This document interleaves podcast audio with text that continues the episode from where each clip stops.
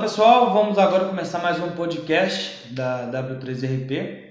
O tema de hoje será ações que diminuem a inadimplência para distribuidoras. Sabemos que as distribuidoras trabalham muitas das vezes com margens apertadas e ter uma taxa de inadimplência alta faz com que o gestor tenha uma dificuldade ainda maior durante o seu dia a dia e gestão da sua distribuidora.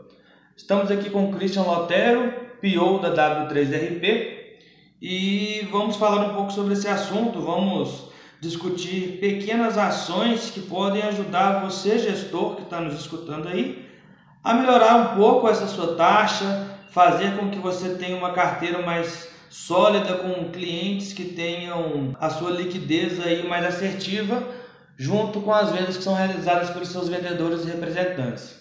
E aí, Christian, como é que você está? Tudo bom? Olá, tudo bem? Olá, pessoal. Vamos lá, vamos discutir essas ideias e ver como que a gente pode proporcionar aí um ambiente mais saudável financeiramente para a gente poder trabalhar. Para falar sobre é, inadimplência, a inadimplência praticamente é o fim é, do processo todo, ou seja, você já vendeu, provavelmente já entregou o produto para o seu cliente e existem inúmeras ações para evitar com que isso aconteça, certo? É, no seu modo de ver, onde que, que tudo isso se começa? Ou seja, quais são as primeiras tratativas e ações para a gente começar a, a evitar possíveis inadimplências no futuro? Bom, Rafael, eu acho que isso começa com a gente ter normas e critérios bem definidos no nosso processo desde a captação. Eu preciso ter bem definido para o meu vendedor qual é o perfil do cliente que ele vai buscar. Afinal, ele tem esse primeiro contato. É, se já está claro para ele esse perfil que a gente quer captar, é, é, a nossa análise prévia já determina que aquele perfil nos atende, ele nos traz risco é, dentro do, do nosso, nosso objetivo. Então a gente já começa bem por aí. Feito isso, a gente tem a captação feita pelo cliente, é, isso cai para o nosso back office que vai fazer é, uma análise de crédito daquele cliente. A partir daí ele vai ter o seu, o seu limite de crédito definido. Isso vai determinar quanto ele pode comprar e o quanto a gente consegue se expor ao risco com aquele cliente. Na rotina, a gente precisa saber e controlar quanto já foi vendido para aquele cliente para que a gente consiga é, atendê-lo dentro do, do, do limite pré-definido e não extrapolar aquele valor para a gente não aumentar o risco de ter casos de inadimplência na nossa empresa. Legal. É muito bom pensar que a gente consegue ter uma flexibilidade nesse limite por cliente. Ou seja, a gente tem que ceder mais limite para os bons clientes e regrar e, obviamente, controlar e estimular limites para outros clientes. Ou seja, a gente tem os clientes bons que geram boas negociações, pagam em dia, vamos dizer assim, e tem os outros clientes que a gente precisa deles, mas tem que ter uma atenção maior. Sim, eu acho que a gente conhecer o nosso cliente é fundamental. Então, quando a gente conhece o nosso cliente, a gente sabe qual é o perfil adequado para a gente fazer as configurações do sistema, por exemplo. A gente pode determinar quais são as formas de pagamento que eu vou liberar para aquele cliente. Então, eu posso ter clientes que me pagam com boleto, cartão de crédito, dinheiro, com crediário. É, então, isso tudo vai ser determinado a partir do histórico que eu tenho com esse cliente. Conhecendo é, o perfil daquele cliente, eu consigo classificá-lo e consigo trabalhar a minha rotina, as minhas vendas, controlando o meu risco. Legal. Então a gente tem aí como porta de entrada o vendedor que faz a captação, temos aí o back office que faz toda a avaliação, definição de limite de crédito, e então a gente precisa ter, obviamente, uma cultura de avaliar a base, cultura de avaliar o crédito do nosso cliente. Isso significa que precisamos verificar se um cliente bom pagador está com pouco crédito, aumentar o limite do crédito dele e incentivar ele a comprar mais, algo similar ao que o banco faz. e ao mesmo tempo os clientes, é, os mal pagadores, vamos dizer assim, os clientes que estão com o score mais baixo, é, começaram a diminuir ou tratar fazer tratativas para que ele esteja, obviamente, em dia com a gente. Eu posso migrar né, aquele cliente para um outro modelo de, de pagamento que não me traga risco. Exato. Ou seja, é, jogar as cartas conforme o jogo. Utilizar recursos para que você, de acordo com o perfil de cliente, continue o atendendo sem tomar prejuízo, sem atrapalhar sua liquidez. É, e durante o dia a dia, o processo de venda mesmo, aí a gente falou sobre o primeiro contato e uma determinada manutenção da equipe de back-office. Mas para o representante, a pessoa que está lá no dia a dia com o cliente, às vezes ele precisa vender, fim de mês, meta, ou se ele não tem essa informação, o que está acontecendo, como que funciona isso? O que, que a gente pode fazer para ajudar o vendedor lá na ponta a conseguir fazer a venda dele dentro dos limites que a empresa e o back-office definiu. O importante é a gente sempre ter informação na mão do vendedor, porque é ele que está representando a nossa empresa ali na frente. Então, por exemplo, se tiver que fazer uma cobrança, é ele que vai nos ajudar com essa cobrança. Ele pode utilizar dessa informação até para ajudar a negociação que ele vai ter com o cliente dele. É, se o cliente está querendo fazer uma compra maior do que uh, o limite permite, provavelmente é porque tem alguma parcela é, em aberto e ele precisa negociar aquilo ali e, e dar essa autonomia para ele é, poder levar a informação e escolher qual a, a melhor negociação que ele vai fazer naquele momento. Então, precisa ter informação na mão do vendedor. E que informação é essa? Informação de qual é o limite, qual valor daquele limite já foi utilizado, né? É, e se tem alguma coisa que está emperrando ou está travando aquela venda. Quando a gente fala o que está travando ali, a gente ainda tem dois caminhos, né? Existe o cliente que está devendo, ou seja, o boleto dele está atrasado.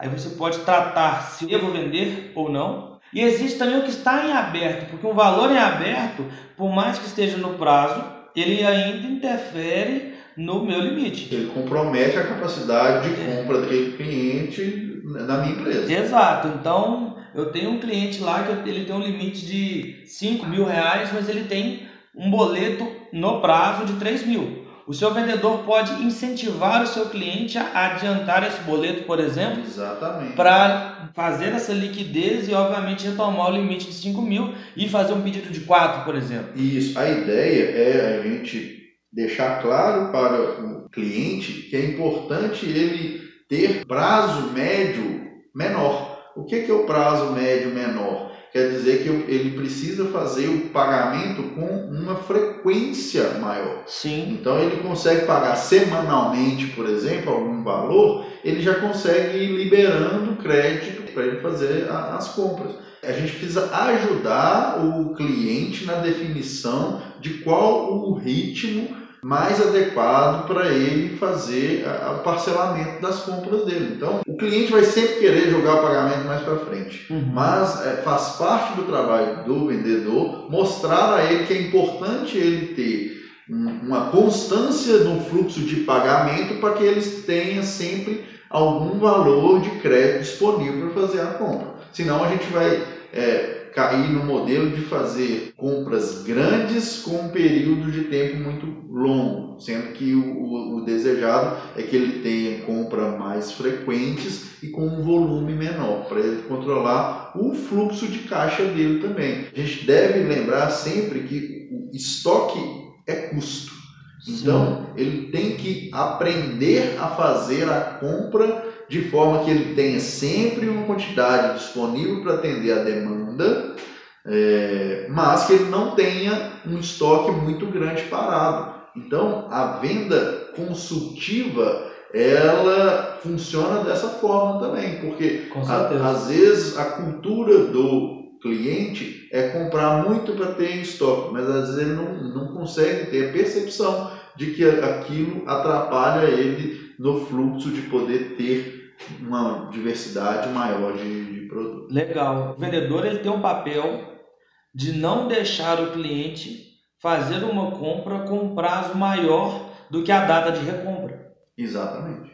Exatamente, porque senão fica descasado. A gente não tem um ritmo de abastecimento daquele cliente. Exato. Se o prazo for muito longo, no momento que o vendedor for vender novamente, o boleto obviamente não vai ter sido quitado, o estoque vai ter sido é, utilizado com necessidade de reabastecimento, porém sem limite de crédito. Exato. Um outro fator que eu acho impossível não trabalhar com é, obviamente, a comissão atrelada à liquidez. Ou seja, se o meu vendedor for comissionado por faturamento, eu estou induzindo a ele dar prazo, induzindo ele desconsiderar cobranças e outras ações. Exato. É importante a gente colocar o nosso vendedor cada vez como parte da empresa. E colocá-lo como parte da empresa é fazê-lo entender que ele precisa garantir o fluxo de receita.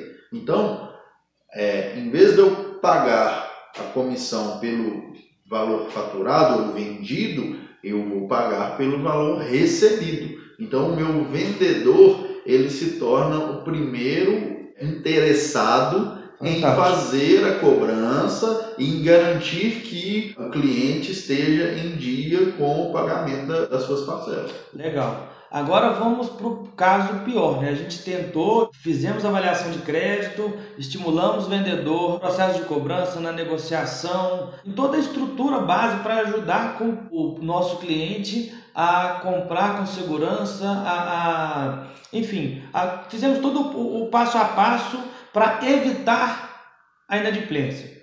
Porém, a inadimplência aconteceu. O que, que a gente pode fazer já com o cliente inadimplente, além de travas para não vender? Além do vendedor tentar cobrar dele, o que mais a gente pode fazer com a empresa em geral? Bom, Rafael, a inadimplência, infelizmente, ela acontece. A gente faz tudo o possível para que ela não ocorra. Mas a partir do momento que ela ocorre, a gente precisa tratá-la. E para isso a gente acaba precisando de ter uma equipe de cobrança para entrar em contato com, com o cliente e informá-lo daquela situação.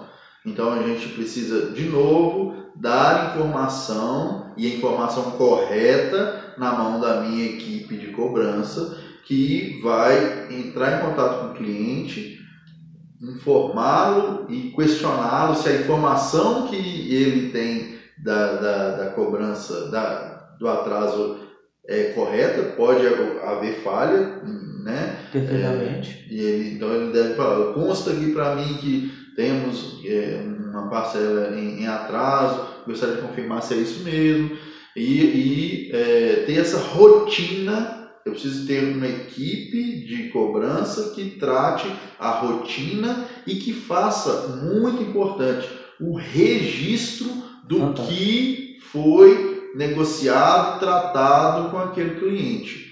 É, eu já tenho o trabalho, já tenho essa, esse momento de é, entrar em contato com o cliente, falar, abordar, tratar sobre o assunto e negociar. Se isso não for registrado, de forma que eu evite que uma segunda pessoa entre em contato novamente com o cliente para falar sobre algo que já foi é, negociado, é, a gente corre o risco de aí sim perder esse, cliente. Então a gente tem que tomar cuidado com duas coisas: garantir que a informação que está chegando de cobrança ela é, é válida, né? Procede. Isso. É, e ter é, registro e, e procedimento de consulta desse registro para que quando eu entre em contato com o cliente eu saiba é, do histórico do que foi negociado ou eventualmente conversado com ele. Legal. E a gente tem que ter o histórico não só deste título em aberto, ou seja, é, o cliente está me devendo um determinado boleto, é, eu posso ligar e novamente ligar porque ele após a cobrança não pagou, eu gostaria de ter esse histórico, mas é muito importante a gente ter a registro que este cliente tem histórico de cobrança. Sim. Ou seja, o boleto que você manda para ele é D mais 4. Ele sempre paga com 4, 5, 6 dias de atraso. Então é, é muito importante a gente ter essa informação clara, precisa, para fazer o que a gente faz lá atrás, na parte do back-office, que é organizar minha carteira, classificar meus clientes para ter as melhores tratativas dele, mudar a forma de pagamento, estimular o vendedor a ter outros hábitos de venda para que ele não fique todo mês nessa blacklist aí do processo de cobrança. Exatamente. E aí a gente entra num ponto que você tratou lá no início, que é ter esse, essa rotina de reclassificação da minha carteira. Porque as coisas mudam, as situações mudam, então o bom cliente de ontem não necessariamente é o bom cliente de hoje. E eu preciso atualizar, eu preciso ter um processo é, recorrente de reclassificação, revalidação da minha carteira. Para eu voltar naquele, naquele ponto que eu já falei que eu preciso conhecer o meu cliente, eu preciso ter conhecer o perfil do meu cliente é, para que eu consiga tratá-lo e atendê-lo é, de acordo com a realidade dele. Sim, legal. Acho que um, um, caminho também que é muito interessante e eu vejo como ágil nesse processo de cobrança é eu gosto muito quando eu vou discutir com nossos clientes sobre isso. Eu acho que existe é, também alguns passozinhos que são avisos automáticos de boleto a vencer porque por algum motivo o financeiro não recebeu o boleto físico ou algo do tipo, não programou o DDA ou algo do tipo, então o aviso automático de boleto a vencer ajuda um pouco. É, a cobrança em massa, ou seja, pós-inadimplência, ao invés de ligar um por um, apesar que você pode validar clientes do tipo A, eu faço uma cobrança mais humanizada, Clientes do tipo B eu não cobro porque eles vão pagar com um dia. Enfim, eu tenho uma possibilidade de cobrar em massa, ajuda muito no dia a dia, isso já começa a dar um resultado. Então você pode ter o e-mail 1, um, o e-mail 2 que você padroniza e envia já com ações relacionadas a um tipo de perfil ou um prazo de pagamento e obviamente essa essa cobrança humanizada que é realmente uma comunicação, ligação, WhatsApp que seja, com toda a informação centralizada e você sabe as informações do último pedido, as informações do vendedor, as últimas conversas do vendedor que são registradas, enfim. Bacana, eu acho que é, tivemos um tempo bom aí, falamos algumas coisas, espero que você que esteja nos ouvindo é, gostaria muito de ter passado a mensagem de pequenas ações que a gente consegue fazer que lá na frente vai te ajudar a ter uma carteira mais sólida, uma taxa de inadimplência menor, e é isso que toda distribuidora, na verdade toda empresa quer. Clientes satisfeitos pagando em dia. Isso aí.